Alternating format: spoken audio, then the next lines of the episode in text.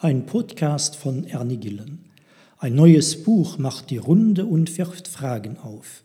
Altpapst Josef Ratzinger und sein Biograf haben soeben im September 2016 letzte Gespräche veröffentlicht und damit unter anderem die Frage ausgelöst, was es wohl heißen mag, in der einen Kirche mit zwei unterschiedlichen Päpsten zu tun zu haben. Meine Analyse geht der Frage aus der Sicht von Papst Franziskus nach und ich komme zur Schlussfolgerung, dass dieser sich dank seiner klugen Leadership-Formel als einziger bestätigt und Josef Papst Ratzinger würdig Mensch unter Menschen werden lässt. Noch rascher als das Geschriebene vergeht das Gesprochene oder ein gar nur mal so dahin Gesagtes. So könnte Josef Papst Ratzinger gedacht haben, als er von Papst Franziskus vernahm, dass die Zeit stärker sei als der Raum. Dieses erste Bergoglio Leadership Prinzip zeigt, wie die drei anderen auch, worin sich die beiden Prälaten unterscheiden und wie sie untrennbar zusammenhalten müssen, damit die katholische Klammer, die alles umfasst, nicht auseinanderbricht. Während der Abgeschiedene gegen sein Vergessen schreibt und schreiben lässt, spricht der Aktuelle die Menschen quer durch alle Schichten an und redet mit ihnen als Weggefährte. Mit seinem Platzet für den Druck der letzten Gespräche erweist sich Franziskus sogar barmherzig gegenüber seinem Vorgänger, dem das Alleinsein wohl zu lange wird, und begleitet ihn in seiner Menschlichkeit ohne Amt und mit Würde. Wer Josef Papst Ratzinger vor den Ämtern und nach den Ämtern ist und war, interessiert ja nicht nur ihn, sondern viele Menschen, die verstehen wollen, was eine Amtsperson ist, um dann gerade an seinem herausragenden Verständnis zu begreifen, dass es diese so nicht gab und nicht gibt. Weder das Kleid und die Socken, noch der Hut und der Stab machen die Person im Amt aus. Im Jahr der Barmherzigkeit macht sich nun auch Josef wieder auf den Weg seiner Menschwerdung und zeigt sich so, wie er ist und war. Franziskus hatte die Maskerade von Anfang an nicht so ernst genommen, sondern Kleidung, Schuhe sowie Hut und Stab als Utensilien für den Weg in die Welt angenommen und verstanden.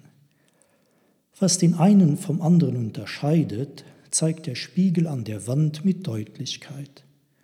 Einer posiert in seinem Kloster nackt im weißen Kleid, während der andere sein Gewand schmutzig macht, wenn er draußen unterwegs zu den Kranken, Flüchtlingen, Gefangenen und eben auch den Einsamen ist.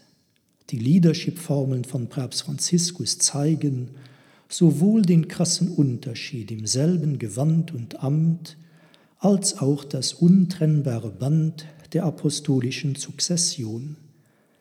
Die Zeit ist der Bote Gottes, sagt er mit seinem Mitbruder Petrus Faber, und handelt entsprechend.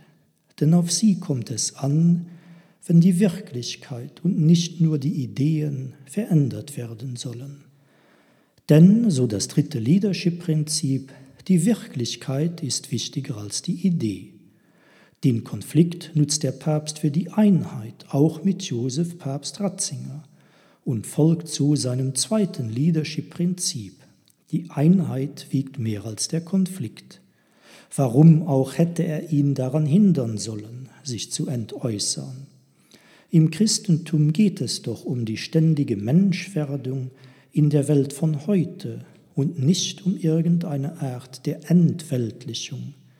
Es geht doch gerade darum, aus der Kirche hinaus und in die Welt hineinzutreten, um dort zu wirken, wo schon Jesus auf den Straßen der Menschen unterwegs war. Josef schließt sich nun, nolens volens Franziskus, dem Jesus-Nachfolger auf der Kathedra Petri an und zieht mit seinen letzten Gesprächen Bilanz. Der Christenmensch ist und bleibt ein Mensch unter Menschen, ein Bürger unter Bürgern, ein Suchender unter Suchenden.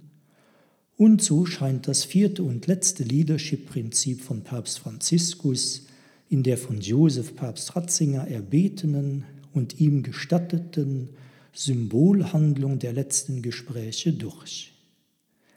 Das Ganze ist größer als der Teil.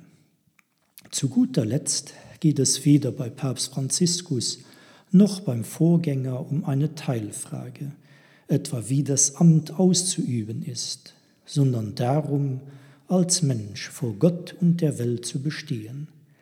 In diesem Sinne können auch und gerade nun, nach den letzten Gesprächen, beide weiterhin als Personen bestehen, die ihren Weg suchen und mitten im Volk Gottes in die offene Zukunft unterwegs sind.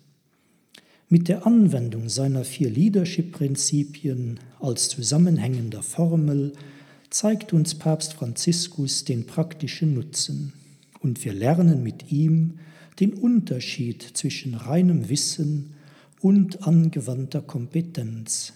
Ich wünsche Ihnen, liebe Hörerinnen und Hörer, weiterhin viel Kreativität beim Austesten der Papst Franziskus Formel.